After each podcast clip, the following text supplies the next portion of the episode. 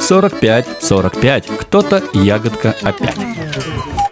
Вы слушаете подкаст «Баба Ягодка» про женщин, которые вступили Или только вступают. Или планирует вступить. в большой переходный период своей жизни. Период этот неразрывно связан с наступлением эры новой этики. Культуры активного согласия. И секс-позитивности.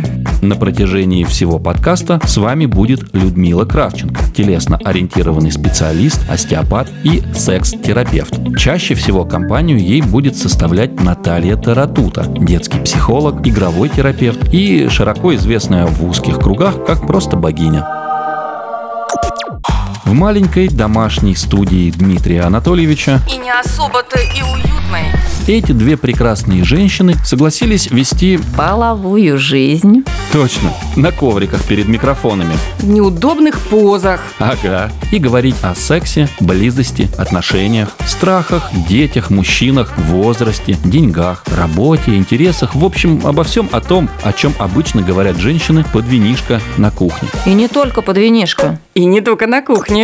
Короче, встречайте этих двух м, нимф Людмилу Кравченко Он в таком ужасе и в панике, что ему сейчас предстоит ее трогать за попу. и Наталью Таратута. Слушай, а если мы уже пишем, может быть, мы уже как бы начнем, потому что мы так-то просто трендим. Точно, да. И первый сезон пройдет под тегом «Мать тоже хочет».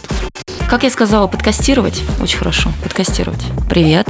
С вами Людмила Кравченко и подкаст «Баба Ягодка». Пос- Давай мать тоже хочет трахаться. Ну, То есть я не хочу Люду привязывать к себе. Люду свободно.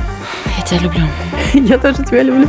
Нет, я бы с Димой, но бля, одна же, блин, 12 человек, это мы придем. Гы-гы.